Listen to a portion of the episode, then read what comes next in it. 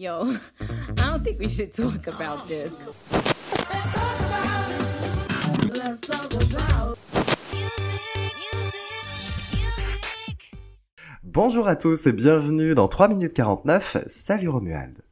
Salut Adam, tous mes vœux. Tous mes vœux également. Ça va aujourd'hui? Ouais, très bien, merci. Bon alors bonne année à tous. Des petits changements en perspective pour cette nouvelle année du podcast. Qu'est-ce qui va se passer un peu Romuald? Bah à mon avis, maintenant, on va avoir un format plus court et plus fréquent. C'est ça. Désormais, à partir d'aujourd'hui, à partir de cet épisode, on va partir sur un épisode consacré uniquement à l'actu et un épisode la semaine prochaine, puisqu'on sera désormais sur un format hebdomadaire. Celui-ci, celui de la semaine prochaine, sera consacré au rétro.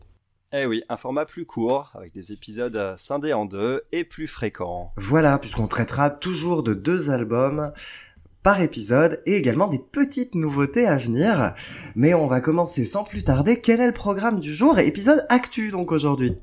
Épisode actu, effectivement, on va parler un petit peu d'actu d'abord avec le classement des, des, des 200 meilleurs chanteurs et chanteuses de tous les temps publié par le magazine Rolling Stone. Qui a fait pas mal polémique hein, ce, ce classement-là. Ouais, Il a fait ah bah, beaucoup parler. systématique, ça fait systématiquement polémique. Euh, on va parler aussi vite fait d'une future nouvel album de U2 et de la disparition de Jeff Beck. Voilà, pour ce qui est des deux albums que nous allons traiter aujourd'hui, on va parler de encore hein, de, de choses sorties l'année dernière, évidemment, puisqu'on est encore euh, tout, tout début On janvier.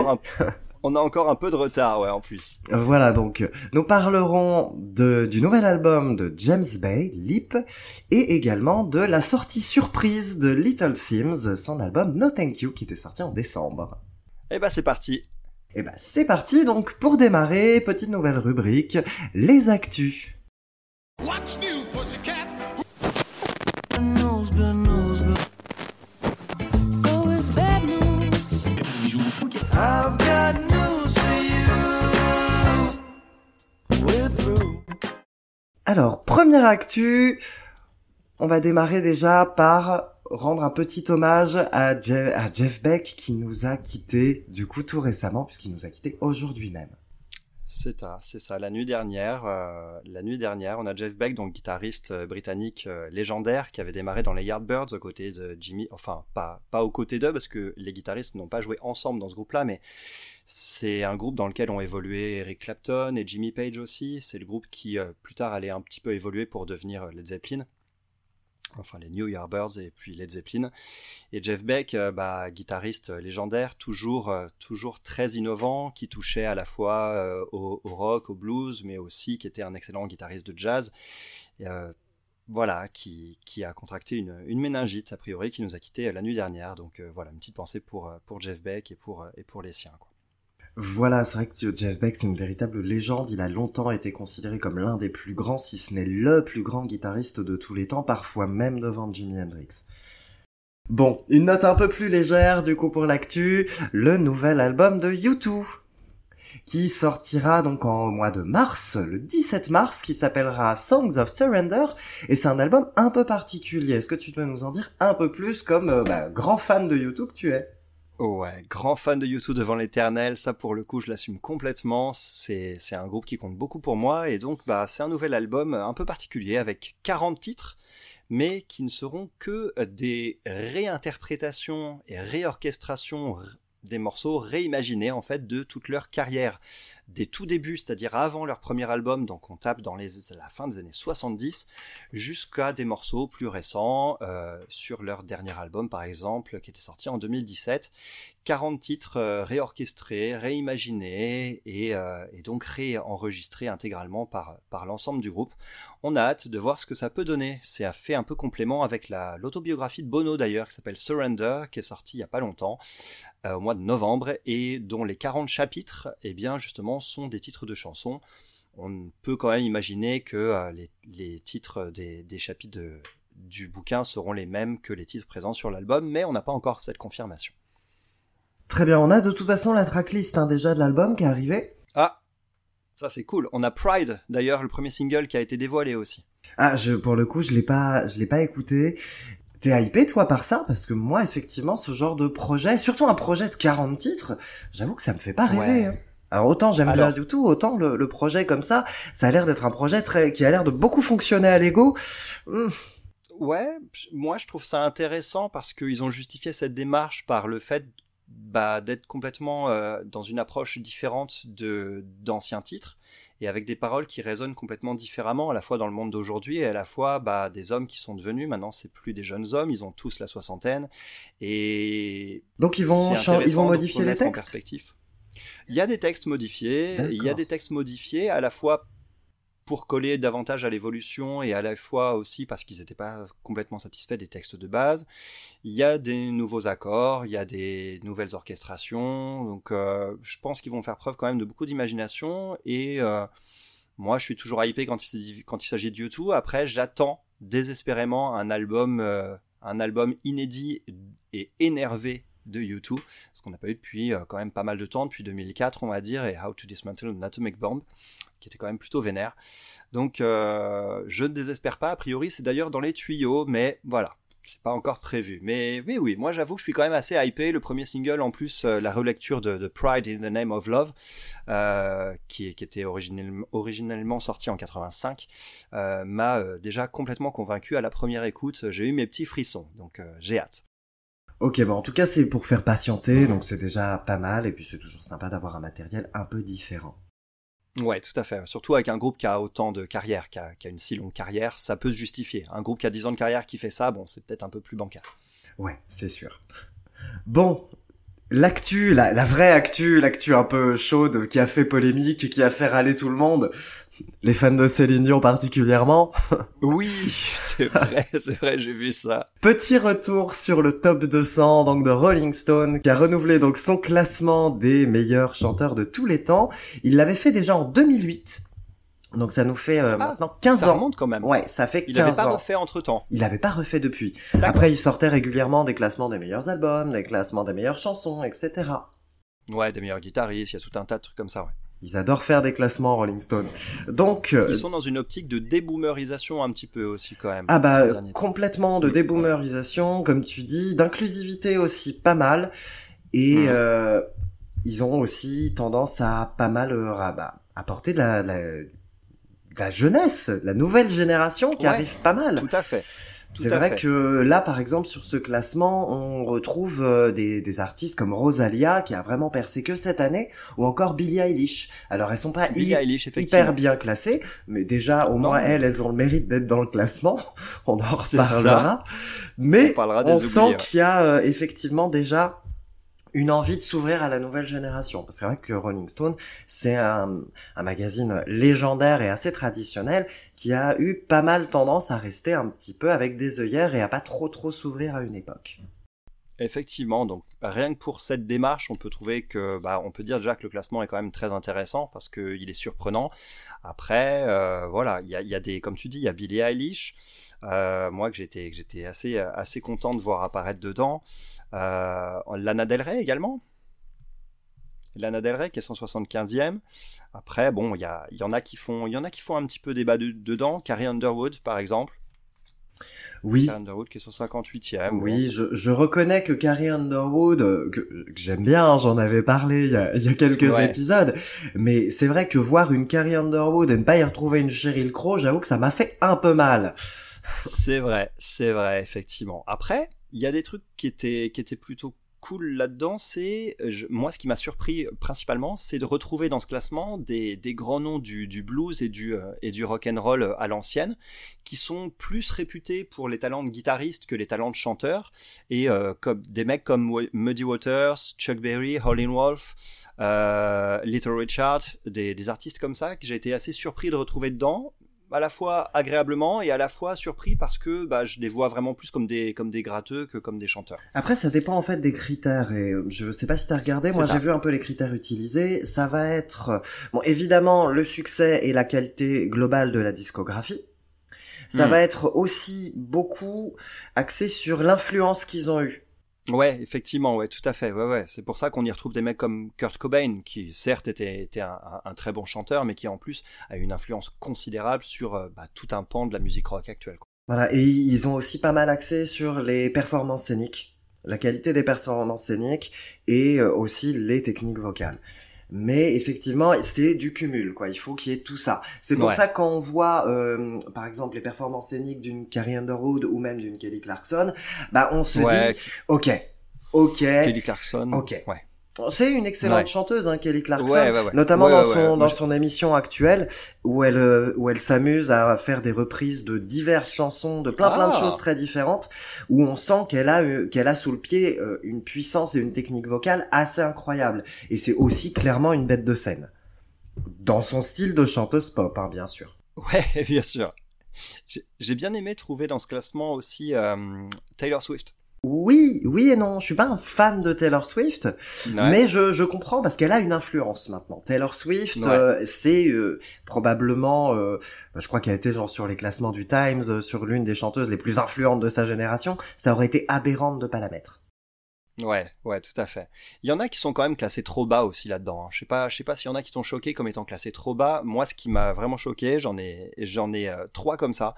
C'est Alicia Keys, 185e. Je l'aurais mise quand même plus haut. hein. Alors oui et non parce que je pense, pour moi, je la trouve, ça me paraît pas absurde de la voir à cette place-là, dans le sens où elle a une discographie qui a quand même pas mal perdu en qualité.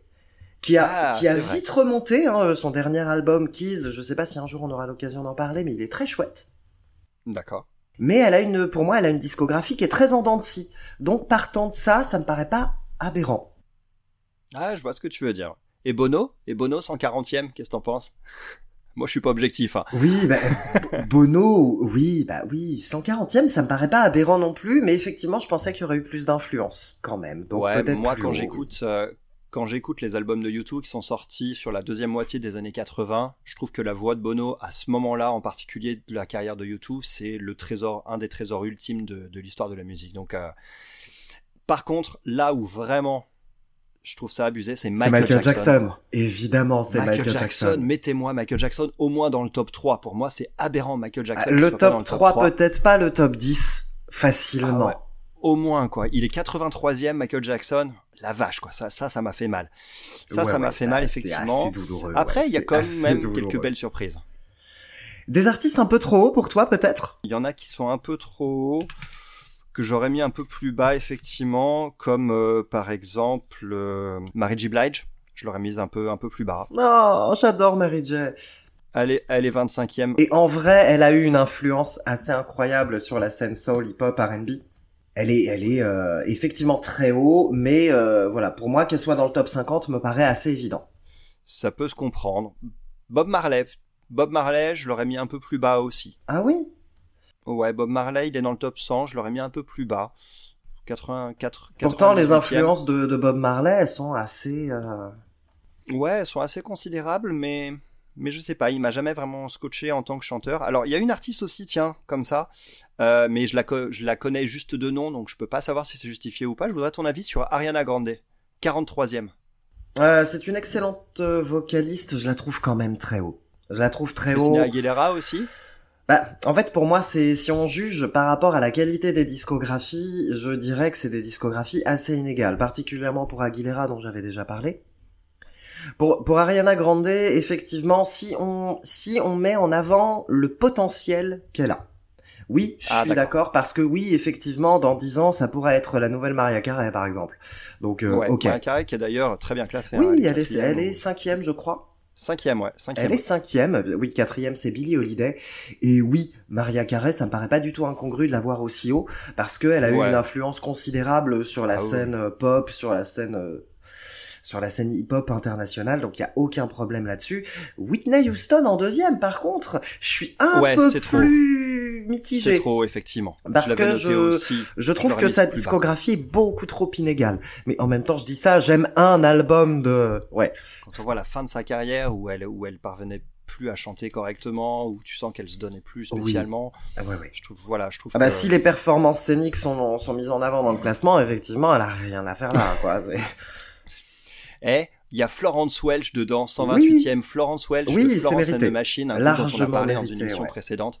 Je suis tellement content. C'est ma voix féminine. Dans les voix féminines actuelles, c'est ma préférée. J'ai adoré aussi la présence de Karen O des Yeah Yeah Oui, 184e. j'ai pensé à toi quand je l'ai croisé. Ah, bah oui. Et puis Harvey aussi, 145e. Et évident, c'est une évidence. Moi, dans mes dans mes petits euh, petits chouchous quand même, je j'en Ah. place une juste pour dire que Chaka Khan elle est dans le top 50 et c'est trop bien. Oui, ouais, ça c'est quand même vachement Ça, cool. c'est quand super parce que Chaka. Khan, c'est quand que c'est même une chère à légende. ton cœur en plus. Ah Ouais, complètement. Et euh, voilà, je suis quand même euh, un peu triste de ne pas y voir Cheryl Crow effectivement dans mes oubliés. Clairement, Cheryl Crow. Et je parlais aussi de Carly Simon, qui sont pour moi deux légendes. Et ça me paraît assez aberrant de pas les voir là. Ouais, je comprends tout à fait. Carly Simon, moi je la connais parce qu'elle a chanté pour James Bond et dans les dans les dans les chanteuses qui ont chanté pour euh, pour les génériques de James Bond, moi j'ai été surpris de pas voir Shirley Bassey. Oui, effectivement. Shirley Bassey, c'est pour le générique de Goldfinger par exemple et qui en a fait d'ailleurs deux autres plus tard, mais qui, qui a quand même une voix imparable. On a Françoise Hardy pour la représentante française du classement. J'aurais plus vu Johnny Hallyday ou Florent Pagny moi hein, quand même dans cette catégorie. Oui, après Françoise Hardy, c'est euh, vu des États-Unis, c'est la, la France euh, croissant baguette Ouais. quoi. C'est c'est un peu c'est cette France qu'ils aiment, c'est cette espèce de France euh, d'une Ouais. élégance à toute épreuve, indé Ouais. jusqu'au bout des ongles. euh, C'est l'image que les États-Unis veulent de la France, de la musique en France. Donc ça me paraît pas aberrant. Et puis Françoise Hardy, elle a une discographie assez impeccable. Donc j'ai un certain amour et respect pour elle et je comprends ce raisonnement de voilà de, de l'envie de, de cette France euh, baguette. Ouais, ouais, ça peut se comprendre. Où est Sting? Oh, je l'ai pas vu. Bah non, moi non plus, j'ai pas vu Sting. Où est Sting? Pas bien, ça. Ah, c'est je sais, je sais pas, peut-être. Je je Euh, suis pas un immense fan Sting de Sting, Moi, effectivement, peu- mais il y est pas. Moi, ça m'a un peu surpris. Où est Brandy Carlyle, que tu m'as fait toi-même découvrir il y, a, il y a peu de temps, mais que j'aurais directement mis là-dedans. Oui, moi aussi. Exceptionnelle. Oui, oui, c'est pareil. Sur Euh, scène, elle est impeccable. Elle a une discographie formidable. Alors, dans le domaine du rock aussi, moi, il y en a deux. deux il y a, pour moi, il y a deux absents aussi. Ah oui, au fait, j'aurais mis Freddie Mercury dans le top 3.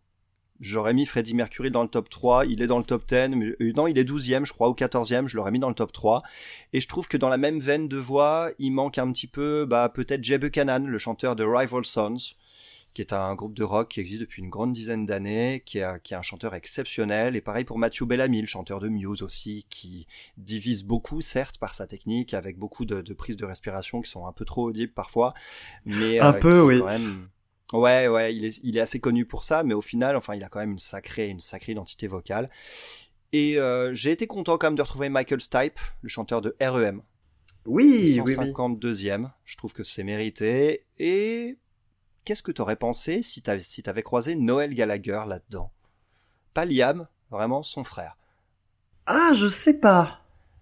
Ah, Ah, je sais pas Ouais. si si j'aurais pensé grand chose, honnêtement. pas sûr qu'il aurait sa place, mais ça m'aurait peut-être pas non plus choqué de le voir dans les dans les dix derniers du classement, euh, mais de le voir apparaître dedans parce que je trouve qu'il a eu un timbre vocal qui est qui est vraiment très beau en fait, qui est d'une véritable pureté en fait et qui est vraiment très beau. Il n'y a pas de fioriture dans sa voix, mais je trouve que voilà, j'ai toujours euh, j'ai toujours beaucoup aimé la voix de Noël Gallagher, donc je tenais à en parler juste histoire de. Ouais.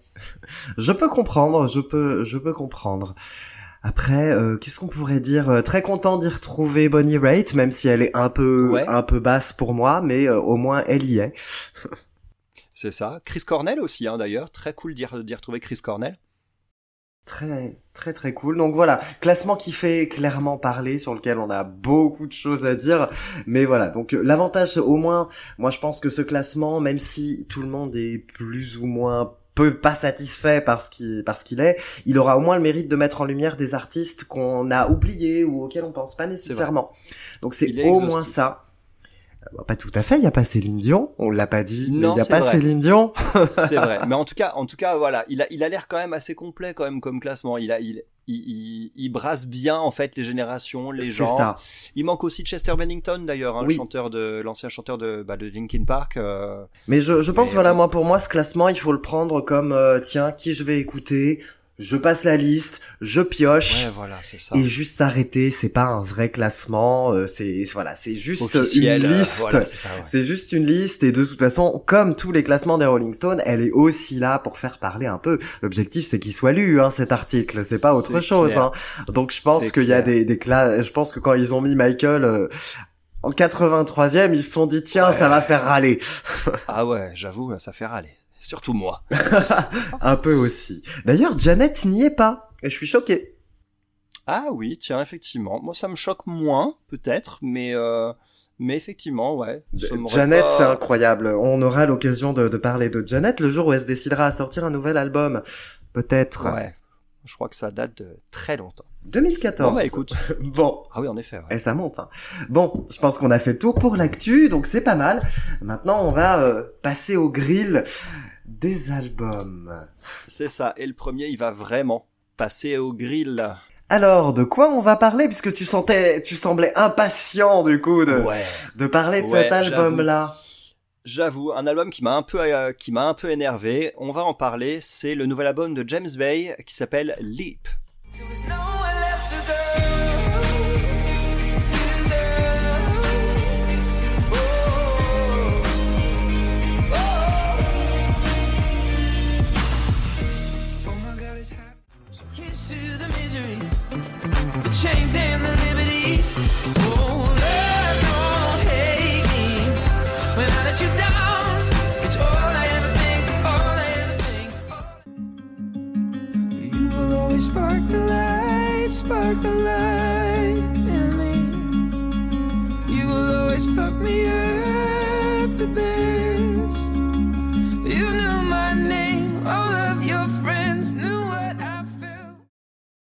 Alors, donc le nouvel album de James Bay, Leap, présente-nous un peu le garçon. James Bay. James Bay est un chanteur britannique qui a maintenant 31 ans, si je me trompe pas. Il est auteur-compositeur, il est surtout guitariste. Il a un univers très folk rock et dès son deuxième album, il y a quelques années, il a essayé de se diversifier en mettant beaucoup plus d'électro dedans. Un virage qui n'a pas duré. Et euh, donc Leap, c'est son troisième album. Il est sorti l'année dernière. Il est sorti au mois de juillet 2022. Et c'est un album qui fait suite à donc Electric Lights, qui était sorti en 2018 et qui était un album euh, avec beaucoup plus d'électro. Donc, euh, donc voilà. Qu'est-ce que t'as pensé de ce nouvel album de James Bay? Alors, James Bay, je connaissais très peu hein, James Bay. Quand tu m'as dit on va sélectionner et euh, cet album-là, moi il y a un petit truc, c'est que j'ai tendance à confondre James Bay et James Blake.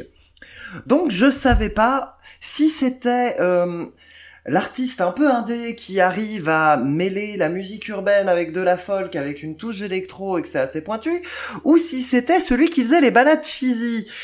Eh ben j'ai trouvé. C'est les balades cheesy, ouais. Ah, quel enfer Je là, je, je vais être euh, complètement sans filtre. J'ai détesté cet album. Euh, Je ouais. crois que je n'ai aimé aucun morceau dessus. Cet album Ah ouais. représente tout ce que je déteste en pop. C'est sirupeux, c'est l'enfer, c'est vraiment abominable chez moi. Il a, il y a rien qui va. Alors si, il y a des choses quand même sympas. Il y a des jolies guitares, par exemple. Il y a des Ouais, petites influences des un peu guitares, sympas. ça, il faut quand même le dire. Il y a des petites influences un peu sympas. On sent qu'il a beaucoup écouté Bruce Springsteen avant de venir, par exemple. Hmm. Ou même qui, qui a certains titres. Je pensais à euh, Save Your Love, euh, il me semble c'est ça, Save Your Love, Ouais, qui, Save Your Love. qui a un petit côté euh, Tracy Chapman. Donc ça, c'est ouais. plutôt pas mal. Euh, par contre, le reste, c'est un non catégorique.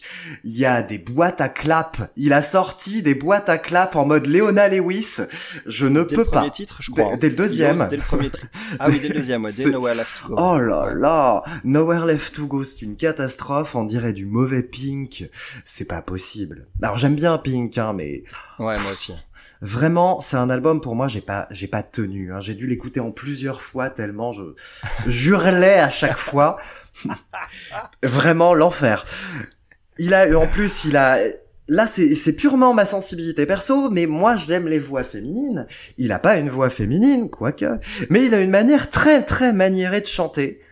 Et alors Ouais. c'est un truc qui m'a dérangé profondément. Il a un phrasé qui est vraiment abominable à, à chez moi. peut y avoir peut y avoir un petit manque d'articulation quand il est dans quand il est en voix de tête il y a il y a cette espèce de petit manque d'articulation qui est certes euh, caractéristique mais euh, qui rappelle un peu ce que t'aimais pas chez Sia déjà je crois Oui, oui, oui. Et puis ça et les gémissements de fin de phrase, là j'en pouvais plus. hein, c'est clairement. Ouais. Dès le premier morceau. Ça, par contre, ça, ça m'a, bon, Ah, ça, ça oui. m'a gêné dès le premier Ah, morceau. moi, mais complètement. Le premier morceau, je suis, euh, de toute façon, je suis pas resté très très longtemps dedans, hein, clairement. Euh, c'est, c'est un nom catégorique. Hein. C'est vraiment tout ce que je déteste. À croire que t'as fait exprès de le choisir pour moi, celui-là, parce qu'il y a rien Même pas. qui va dedans Même pour pas. moi. Même pas. Il y a, il y a quand même quelques titres qui peuvent être un peu sauvés, d'après toi? Euh, allez, dans les, dans les extraits que j'ai mis, je trouve que Love Don't Hate Me, elle passe assez bien, essentiellement grâce au petit riff de guitare un peu funky, qui Ouais. est assez sympa. Il y a un sacré groove basse batterie aussi sur ce morceau. hein. Ça Ouais. groove enfin, quoi. C'est ce que voilà, j'ai écrit. J'ai mis ah, exactement enfin ça. du groove, quoi. Exactement ça. Et pareil, je dirais que Silent Love, ça a failli être bien. Ouais, Silent Love, c'est pas mal. C'est dommage, elle est un poil trop cheesy. C'est dommage, mais, sinon, tout franchement, est trop cheesy. Tout est dix fois trop cheesy. tout l'album est trop cheesy, mais sinon sa voix de tête, c'est sur ce morceau qu'elle est très bien utilisée. Au début, on a une vraie sensibilité et, euh, et quelque chose qui, voilà, qui prend quand même quoi. Euh, ouais, c'est, des morceaux aussi que moi j'ai, bien aimé. Après, euh, qu'est-ce que t'as pensé? Alors là, attention, je pense qu'on va, on- ça va faire mal, mais qu'est-ce que t'as pensé des paroles? Oh, Qu'est-ce que c'est cucu Pardon. Ouais, c'est- c'est- ça, on va le couper. je, je biperai, je le biperai celui-là. Je mettrai un ouais, bip. carrément. tu peux le biper, mais mon dieu, effectivement, c'est c'est tellement cucu. Et en fait, ici, moi, ce qui m'a embêté par rapport à ça, c'est que James Bay, bah, je l'aime bien en fait. James Bay, je l'ai découvert à 2014 avec son premier album qui s'appelle Chaos and the Calm. Et sur cet album-là, il y avait la- le même univers en fait euh, folk. Euh, vraiment ce type de musique avec ce type d'or- d'orchestration mais avec beaucoup plus de, mélodies euh, travaillées, avec beaucoup plus de sincérité dans, le chant, donc de véritable émotion et pas de l'émotion qui repose sur les artifices vocaux, et euh, des textes qui étaient beaucoup mieux écrits. Il y a des morceaux comme euh, Ho- Hold Back the River qui était mais vraiment ouf, vraiment un excellent titre. Et avec son dernier EP en date, qui était, qui était un EP de cinq titres, qui s'appelle Oh My Messy Mind, il revenait à ce style-là euh, avec succès. Je trouvais ça très agréable et du coup, bah, j'attendais beaucoup de ce, troisième album de Lip et j'ai été moi aussi vraiment, vraiment très déçu de cet album. C'est de loin son moins bon album, on peut dire même le plus mauvais pour le coup et euh, même si c'est cool de retrouver son style de base auquel il appartient et pour moi c'était un peu illusoire de vouloir partir trop dans l'électro bah c'est il y a pas d'inspiration, les paroles sont pas là, c'est mièvre, c'est sirupeux comme tu l'as dit, il y a pas de surprise et les structures des chansons, ça ça m'a ça ça les structures sont toutes les mêmes, on a toujours un pont où il commence à chanter calme à un moment et d'un seul coup hop ça repart sur un On, dernier on refrain, sent les refrains venir à des kilomètres. C'est assez surprise. Il y a pas de surprise et c'est dommage. C'est un album, c'est un album qui qui qui pff, qui se noie complètement et dès la première chanson, dès qu'il commence à chanter, dès le tout premier titre, il force et il y a cette espèce de décrochage en fin de en fin de phrase qui peut avoir son charme, qui peut avoir son charme, mais qui ici fonctionne pas. Ça sonne tout de suite pleurnichard dès le départ. oui, en c'est ça. On aurait, on Ça dirait du, du James et- Blunt en pire. C'est assez Ouais, abominable. Et encore, James Blunt, bah, c'est plus sincère que ça quand même. Hein.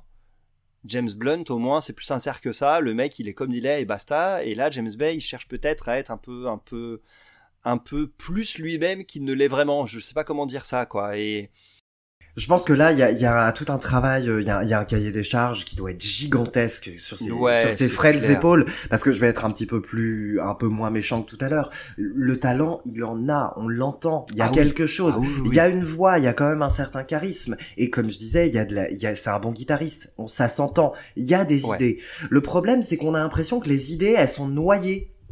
En mode, euh, fais ce refrain-là, Ouais, vas-y, je te mets des boîtes à clap. Et du coup, je pense, moi j'aimerais déjà écouter peut-être cet album-là sur des versions plus acoustiques, déjà. mais oui, ce serait peut-être beaucoup mieux. Ce serait peut-être un peu plus, alors ce sera toujours assez sirupeux et toujours assez lisse, je pense. Mais effectivement, je- on sent qu'il y a quand même quelque chose, il y a matière. Du coup, c'est un album, comme tu dis, c'est un album qui est essentiellement dommage. C'est pas forcément la catastrophe euh, dont je parlais, parce que je- moi je suis assez dur, parce que c'est pas du tout, du tout ma cam. Mais effectivement, je pense que c'est surtout dommage.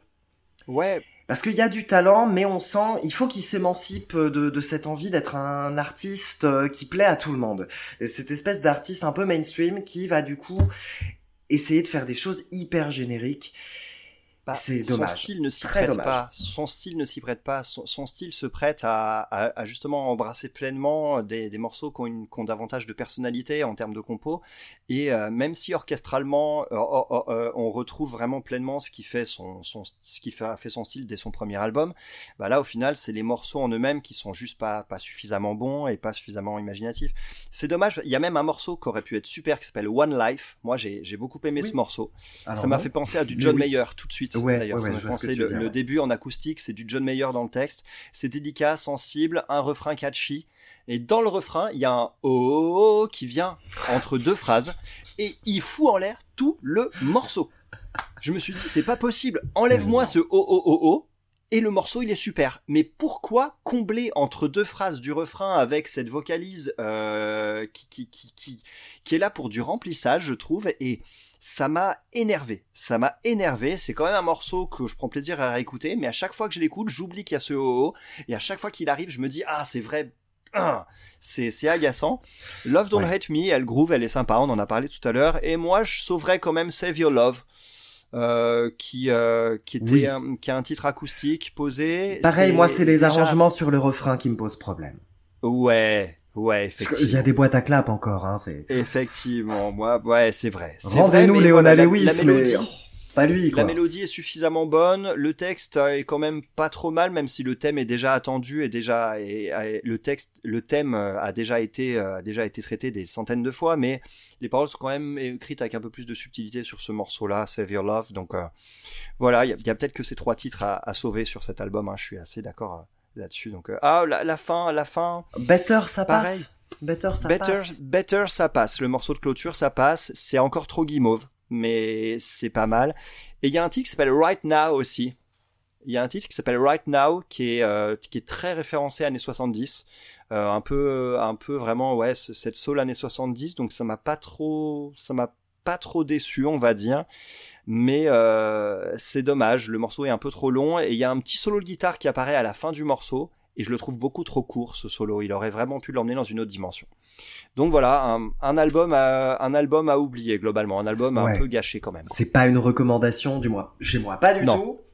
En, Ouais, non, en vrai, je, je pense que si l'album avait été chanté par une femme avec une voix un peu charismatique, ça m'aurait déjà mieux su- fait supporter ça. Ouais, je pense, je, je parlais d'une Pink par exemple tout à l'heure. Bah, une voix, la voix d'une Pink sur des mélodies pareilles. Déjà, c'est Ouais. ce qu'on attend de sa part. Maintenant, Ouais, en tout cas.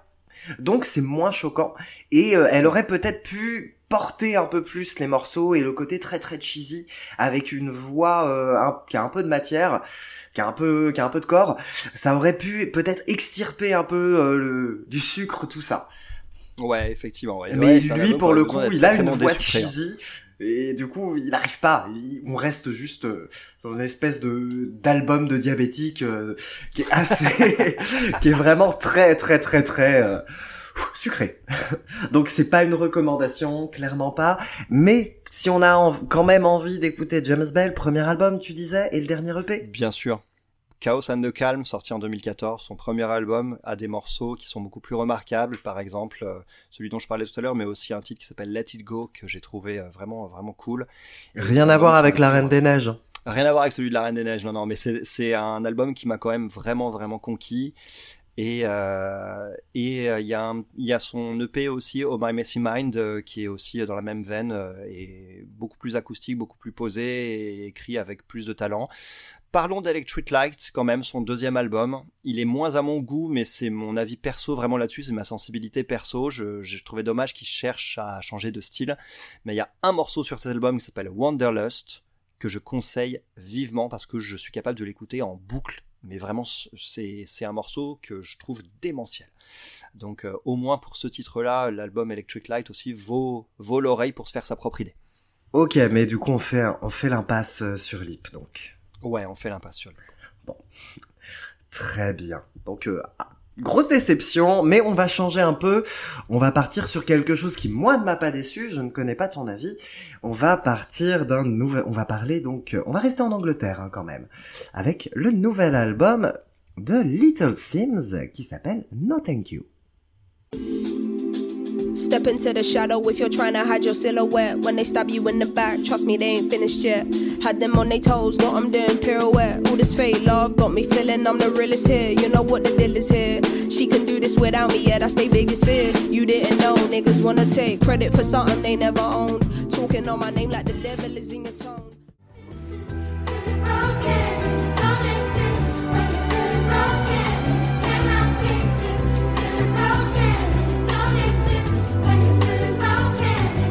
What does it mean to be broken? Feels like your light has been stolen. Can't recognize you were golden and you don't see that you're loved. Smoking weed on your ones, isolating.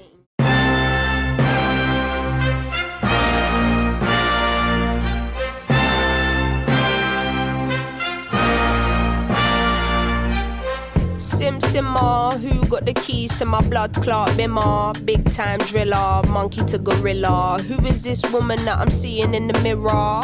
Drink 42 and smoke cigarettes. Est-ce qu'on met son accent au patrimoine mondial de l'UNESCO tout de suite? Oui, oui, oui, oui, oui, oui, complètement. donc Little Sims qui fera donc partie des, des extraits où je ne peux pas couper, donc je fais des extraits de 20 plombes parce que c'est trop bien. Qui est Little Sims? Donc Little Sims, c'est une rappeuse anglaise qui euh, a commencé déjà à percer au fin des années 2000, début des années 2010. No Thank You, c'est son dernier album qui fait suite à l'excellent Sometimes I Might Be Introvert qui lui a fait euh, gagner un Mercury Prize.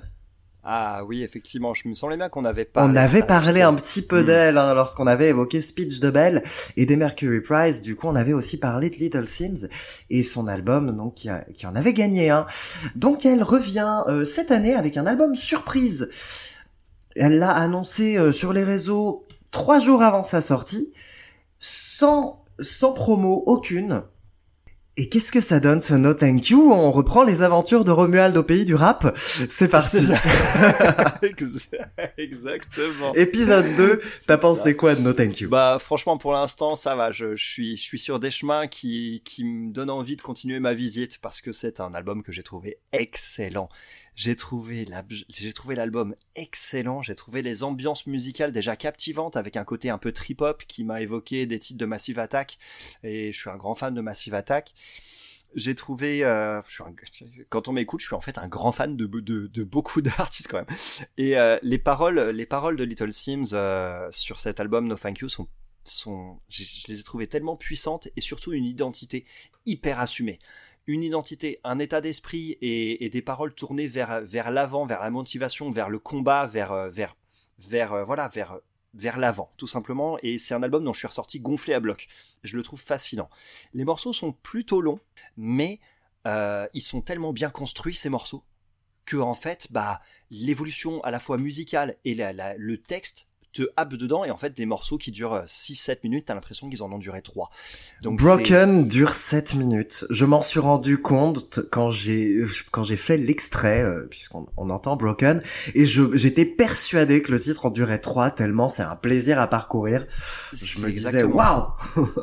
Et on a ça sur tout l'album. On a cet effet sur tout l'album, les textures sonores, la- le, le mélange entre entre euh, entre véritables instruments et puis euh, et puis bah des, des, des samples et des, des côtés plus plus électroniques et, et vra- vraiment super bien dosé. C'est c'est incroyable. C'est toujours fait avec une délicatesse assez ça. brillante. Moi, je pense au titre Silhouette, qui est merveilleux. Il y a des petites touches d'électro, mais d'une subtilité, d'une finesse. Et il y a un petit piano aussi hein, qui Oui. vient sur Silhouette Ouais, aussi. Ouais. Et avec un La travail basse. des percus qui est monumental sur la totalité Ouais. de l'album, hein, mais Ça, sur vrai. Silhouette, euh, vraiment, j'aime beaucoup parce que c'est des petites touches, il y a des petites touches par-ci par-là. Les prods de cet album, elles sont parfaites, c'est jamais envahissant, c'est toujours fait dans la subtilité pour mettre en avant la qualité des mélodies et des textes. Parce que même en rap, les mélodies, elles sont importantes et elle a une technique et une technique de mélodiste qui est franchement brillante. C'est hors du commun, c'est hors du commun. Et elle sait aussi gérer euh, le fait de, de rapper de façon un peu plus traînante, comme sur Gorilla, euh, quand le morceau s'y prête. Donc on a un sens du rythme, un sens du groove qui est, qui est, qui est mais imparable en fait, qui est imparable. Moi, j'ai même préféré cet album à celui de, de Speech de Bell. Et pourtant, je suis un fan des, des vrais, je suis un fan de vrais instruments dans le rap. Mais là, au final, j'ai été, mais j'ai été soufflé, quoi. Été Je, soufflé. je comprends ce que tu veux dire parce que je pense que celui-ci, celui de Little Sims, il est plus ambitieux et il a peut-être une portée plus universelle. Là où l'album de Speech de Bell avait tendance quand même à être un peu intime. Ouais, tout à fait, tout à fait, effectivement. Tout à fait. Et les thèmes abordés même sont dans, dans, le, dans les textes sont d'ailleurs du coup très différents. On a moins d'introspection peut-être dans celui-ci. Euh, et, Quoique. euh, et quoique quand même, hein, quoique parce que parce que parce qu'il y a quand même euh, il y a quand même Heart on Fire quand même. Y a quand même Heart on Fire qui parle un peu du côté sombre de la, de la célébrité. En tout cas, moi, c'est comme ça que je l'ai compris. Et, et, des faux semblants que ça peut avoir. Euh, Who Even Cares aussi, euh, que j'ai euh, beaucoup aimé. Donc tout ça pour dire que euh, c'est bah, c'est vraiment un oui à 100%. Des morceaux comme euh, Angel, Gorilla, Silhouette, euh, enfin ça ira plus vite de dire les morceaux un peu moins bons que les morceaux que j'ai préférés parce que j'ai adoré tous les titres. Je suis passé un peu au travers de No Mercy, Les cordes sur No Merci, moi, ils m'ont eu, donc euh, je peux pas. Non, No Merci, c'est incroyable, les cordes. Sideways. Sideways, pas fan de l'instru, donc j'ai pas accroché à ce morceau Oui, très court qui doit faire deux minutes. Et c'est à peu près tout. Sinon, c'est un grand oui et c'est un album exceptionnel. C'est un album exceptionnel, vraiment. Ouais, ouais, ouais, je, ouais, clairement, euh, c'est assez génial. Alors, Little Sims, moi, je vais en parler un petit peu du coup de cet album-là que j'ai adoré. Hein. Je pense que ça, il y a pas, il y a pas clairement pas à débattre. C'est génial. Little Sims, ce qui est hyper intéressant sur cet album-là, sur euh, No Thank You, c'est qu'il fait suite à euh, donc Sometimes I Might Be Introvert, qui était son immense projet. Sometimes I Might, Be Introvert, c'est le, c'est la grosse pièce maîtresse de sa discographie à l'heure actuelle. C'est un album qui était extrêmement ambitieux. Elle nous l'a vendu à grand renfort de promotion, à grand renfort de clips, de clips magnifiques. hein. Clip, le clip de Introvert, il est sublimissime, il est vraiment bluffant. C'est un album qui est très, qui est aussi plus introspectif hein, que No Thank You, mais qui est vraiment ambitieux, comme je en avais déjà parlé. Elle a ramené un orchestre philharmonique sur la totalité de l'album. Oh C'est génial, c'est un plaisir incroyable. Et petit plaisir, c'est quand tu ouvres le vinyle et que tu vois la totalité des musiciens sur un album de rap. Ah, enfin, Ah, les gars, faites-le, faites venir des musiciens sur vos albums de rap. ah là là. No Thank You, ce que j'aime, c'est que c'est alors c'est pas l'inverse, mais on sent après avoir eu un album comme Sometimes I May Be Introvert qui est très ambitieux, qui est voilà, qui y a ce côté euh, promotion, etc. Là, elle arrive, elle l'annonce pas, elle le sort. Comme euh, comme tu parlais également de- du côté sombre de la célébrité, et ben je pense que ça fait un peu écho à ça. Je pense Ouais, qu'il y a ce sûr. côté, là j'en ai marre, je veux juste faire de la musique. Voilà ma musique. Il y aura pas de promo, il y aura pas de clip.